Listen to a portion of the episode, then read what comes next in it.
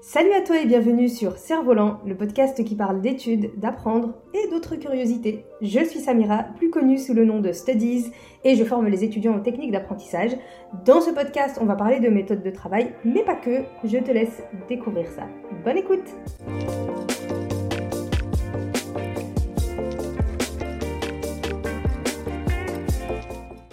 Hello à toi et bienvenue dans ce nouvel épisode du podcast Cerf-Volant. Tu l'as vu au titre, on va parler de saga littéraire, on va parler de lecture.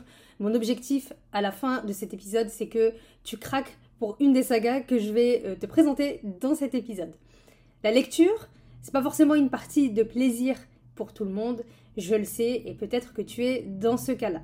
Et les raisons, elles sont différentes. Certains ont été traumatisés par les lectures forcées à l'école, et d'autres ont l'impression de s'endormir devant leur livre, alors que d'autres encore n'arrivent toujours pas à trouver le temps de se poser avec un bon livre. Et le premier pas vers la lecture, c'est de redonner l'envie de lire. Et pour ça, il faut choisir les bons livres.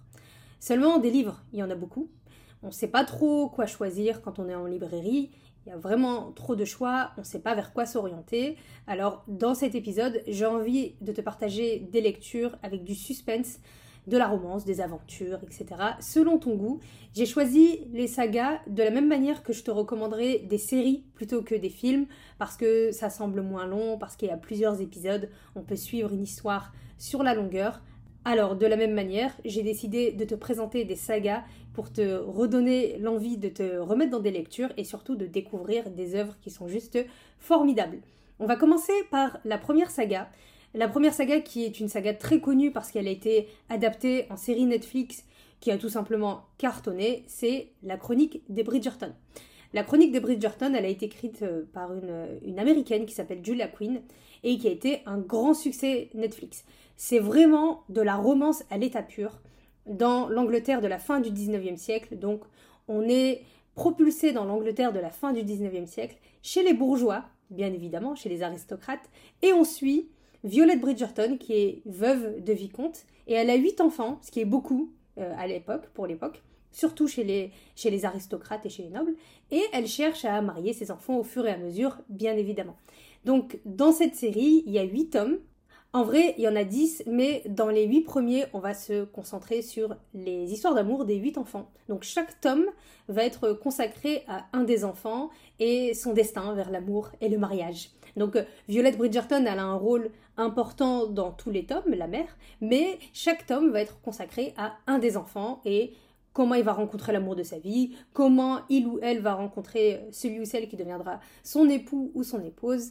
Et comme tu te doutes bien, on est vraiment là sur du happy ending à tous les niveaux. Donc si tu cherches euh, une lecture qui est plutôt simple à lire, qui est agréable avec quelques petites euh, péripéties, rien d'extraordinaire, et que tu, surtout tu veux des jolies fins, pas des fins qui te laissent euh, en désarroi le plus total. Alors la chronique de Bridgerton, c'est fait pour toi. Euh, je les ai lus personnellement, j'ai apprécié la lecture. C'est pas euh, quelque chose qui va te marquer par le style d'écriture, mais c'est une lecture qui est agréable quand on a envie de lire quelque chose de, léger. Donc tu peux, si tu veux, commencer par la série, série Netflix, mais je te conseille de commencer par les romans parce que apparemment dans la série Netflix que je n'ai pas vue, mais dans la série Netflix, tous les tomes sont mélangés. Donc on n'a pas euh, les enfants les, uns après les autres euh, dont on suit les histoires. Petit coup de cœur de ma part pour les tomes 3 et 4 qui selon moi sont les meilleurs. Et euh, dans le tome 3, on a vraiment un remake de Cendrillon. C'est pas un scoop, l'autrice le dit elle-même, qu'elle a voulu reprendre l'histoire de Cendrillon pour en refaire une histoire. Et donc elle reprend un peu l'histoire de Cendrillon. Donc je te laisserai découvrir dans cette saga qui est qui a l'air de longue, parce que 10 tomes c'est beaucoup. Dans les 9e et les 10e, on parle beaucoup de justement de, de Lady Whistledown, de celle qui écrit les chroniques que tu découvriras euh, dans le roman. Et enfin, dans le dernier tome, on se concentre sur euh, Violette, la mère, comment elle a rencontré son mari et comment elle a survécu euh, au deuil, à la mort de son mari. On passe sur carrément autre chose là et on va vers le fantastique, on va vers l'aventure et là cette saga là Percy Jackson, c'est une saga qui est surtout destinée aux adolescents et aux jeunes adultes mais je pense que ça peut plaire à tout le monde. Donc euh, Percy Jackson, c'est une saga de cinq romans fantasy qui, ont été, qui a été écrit euh, qui ont été écrits par Rick Riordan. Donc c'est un américain, ça se passe à notre époque mais tout le topo, toute l'histoire elle est basée sur la mythologie grecque. L'histoire de base, c'est quoi? C'est l'histoire d'un jeune élève euh, qui est un peu martyrisé à l'école et qui va apprendre qu'il est le fils de Poséidon. Donc Poséidon, qui est le dieu des mers dans la mythologie grecque. Son destin, il va donc changer, parce qu'il se rend compte qu'il est demi-dieu, et il va se rendre dans une colonie des sans-mêlés, où il n'y a que des demi-dieux comme lui, et il s'entraîne à survivre euh, dans ce monde. Voilà, donc c'est vraiment un mélange entre la mythologie grecque et tous les codes des histoires actuelles pour euh, accrocher le public, particulièrement jeune surtout. Et ça marche parce que Percy Jackson, ça a été un véritable succès, succès qui a d'ailleurs été adapté en film, et surtout, il y a une série qui est prévue en collaboration avec Disney ⁇ donc en 2021 2022, euh, l'auteur et, toutes les équipes ont annoncé qu'ils ont trouvé le cast, qu'ils ont trouvé celui qui jouera Percy Jackson, et voilà qu'une série est prévue sur Disney ⁇ Donc c'est dire à quel point ça a bien fonctionné. Et surtout, ce qui est intéressant dans cette saga, c'est que c'est un excellent moyen d'en savoir plus sur la mythologie grecque. Et il faut savoir que la mythologie grecque, c'est vraiment une porte d'entrée vers toutes les autres mythologies dans le monde, et ça te permet de mieux comprendre et de bien comprendre les différents systèmes de croyances euh, euh, polythéistes dans, dans, le monde, euh, parce que ça se ressemble beaucoup. La mythologie grecque et romaine, par exemple, se ressemblent beaucoup. Tu as aussi la mythologie mésopotamienne, etc. Donc tu as plein de mythologies dans, dans le monde, et c'est super parce que Surtout quand on est à l'école, quand on nous fait apprendre la mythologie grecque, ça semble un petit peu ennuyeux, c'est un truc d'ancien, c'est euh, un truc qui n'existe plus, on parle de Dieu et compagnie. Surtout, on nous apprend ça avec des textes qu'on ne comprend pas forcément. Et surtout, le parti pris d'utiliser euh, un roman euh, avec une histoire actuelle pour nous permettre d'apprendre des choses sur la mythologie grecque, je trouve ça génial. C'est un très bon moyen d'apprendre plein de choses. Donc, à conseiller à ton enfant, ou même pour toi, ou même toi si tu es étudiant, euh, si tu veux en savoir un peu plus, et euh, passer un petit moment sympathique avec une saga, avec euh, plein d'actions et de combats et tout ça.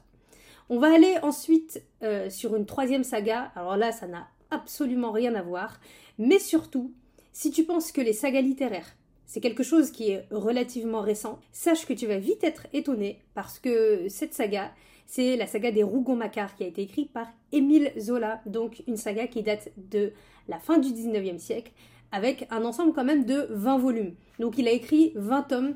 Cette saga, elle regroupe quand même 20 euh, tomes, ce qui est beaucoup. Et l'ambition d'Émile Zola, l'auteur, c'était vraiment de donner un tableau bien précis de la France à l'époque du Second Empire, donc à la fin du 19e siècle. Et c'est quelque chose qu'il a réussi à faire parce que euh, les Rougon-Macquart, c'est une véritable fresque familiale où tu suis l'évolution d'une famille sur 5 générations. Tu te doutes bien, 20 volumes c'est beaucoup. Donc tu suis une famille sur 5 générations avec euh, tout son lot d'embrouilles, d'inceste, de trucs bizarres, de pauvreté, de richesse et ainsi de suite. Donc euh, autant te dire que c'est le genre de saga qui a absolument rien à envier à Game of Thrones, donc ce genre de série là. Il y a beaucoup de, choses. Tu peux avoir la sensation que, en lisant Émile Zola, ça paraît un peu plat par moment, parce qu'il n'y a pas tout le temps des péripéties, mais son objectif, c'était vraiment de faire un tableau de cette euh, France de la fin du 19e siècle, et de laisser vraiment une trace de, cette époque. D'ailleurs, parmi la saga, il y a vraiment des œuvres qui sont super connues, comme euh, Germinal, La bête humaine, Nana, etc. Et d'ailleurs, pour l'histoire, pour la petite anecdote, j'avais lu un des tomes, donc c'était L'Assommoir. Il m'a assommé littéralement, et je pense que non seulement j'étais peut-être un peu trop jeune pour le lire, j'avais pas la la maturité pour comprendre ce que j'étais en train de lire. Euh, mais surtout, je ne l'ai pas terminé et ça m'a laissé une, trace un peu amère des, livres d'Émile Zola, dont je n'ai pas gardé un très bon souvenir. Donc je me promets de me remettre en recommençant par les premiers, et euh, au lieu de commencer par les derniers, parce que l'Assommoir c'est un des derniers de la saga. En tout cas, l'objectif euh, d'Émile Zola, au-delà du fait de montrer vraiment ce qu'était une famille à l'époque euh, du 19e siècle, c'était surtout d'étudier l'influence du milieu sur l'homme. Parce que tu te doutes bien que sur cinq générations, le monde y change. Il change beaucoup. Donc tout au long de la saga, tu vois l'évolution de la société. Les évolutions technologiques et sociales en France. Le développement du chemin de fer, des routes, euh, le développement des usines et ainsi de suite. Et donc, on assiste durant euh, les 20 volumes et durant les 5 générations à un véritable changement dans la France. Et c'est comme si tu assistais à une fresque chronologique de l'évolution de la France euh, entre la fin du 19e siècle et le, début du 20e siècle. Donc euh, ce qui est bien avec ce genre de livre, c'est que ça, ça, te sert non seulement en littérature, mais aussi en sociologie et aussi en histoire. Donc tu peux presque faire une frise chronologique en lisant la saga des Rougon-Macquart et de suivre tout ce qui se passe dans une famille pendant cinq générations. Donc euh, c'est assez ouf. Et je suis sûre que ça va te donner une image euh, un peu différente de euh, la littérature. On pense tout le temps qu'il se passe rien de spécial dans la littérature classique, alors que il se passe grave des trucs. Il faut juste prendre le temps de, les lire et de se, de se mettre dedans. Ensuite, quatrième saga, on va revenir sur quelque chose de plus contemporain. C'est Les Piliers de la Terre de Ken Follett. Alors là, on est vraiment dans les romans historiques. Ça se passe à l'époque du Moyen Âge. Donc pour les personnes qui aiment ce genre de période, parce que je sais qu'il y a beaucoup de gens qui aiment ce genre de période, qui aiment les jeux genre Dungeons and Dragons, qui aiment tout ce qui se passe euh, à l'époque du Moyen Âge, ça marche bien, et ça marche très très bien. Et euh, du coup, euh, ces romans-là, la saga, se passe durant cette période-là. Ça se passe en Angleterre, plus précisément, dans l'Angleterre du XIIe siècle, qui ne ressemblait pas à l'Angleterre qu'on connaît aujourd'hui. C'était une Angleterre qui était ravagée par la guerre et la famine. Et dans cette saga, on assiste à toute une épopée dans laquelle on voit des luttes de pouvoir, des luttes de sang, d'amour et de haine entre des gens qui veulent prendre le pouvoir, qui veulent prendre l'ascendant sur l'autre, ou qui veulent tout simplement survivre dans un monde euh, qui est très cruel. Voilà, donc euh, c'est le genre de, roman historique qui plaira aux personnes qui aiment les séries aussi comme, comme Game of Thrones et ainsi de suite, où c'est véritablement des luttes de pouvoir et on assiste à des gens qui se déchirent, qui s'aiment et qui se détestent. Et ça a été un véritable succès. Ken Follett, il a écrit beaucoup de romans au-delà de, cette saga qui fonctionnent très très bien. C'est un auteur euh, qui a beaucoup de succès. Et si tu as envie de te plonger dans, une saga historique au temps du Moyen Âge, un délire du style Game of Thrones euh, et ainsi de suite euh, en version écrite, alors là tu vas euh, kiffer et tu vas pas du tout t'ennuyer. Et enfin, dernière saga, une saga qui est plus destinée aux jeunes adultes et aux adolescentes en particulier, mais tout le monde peut la lire.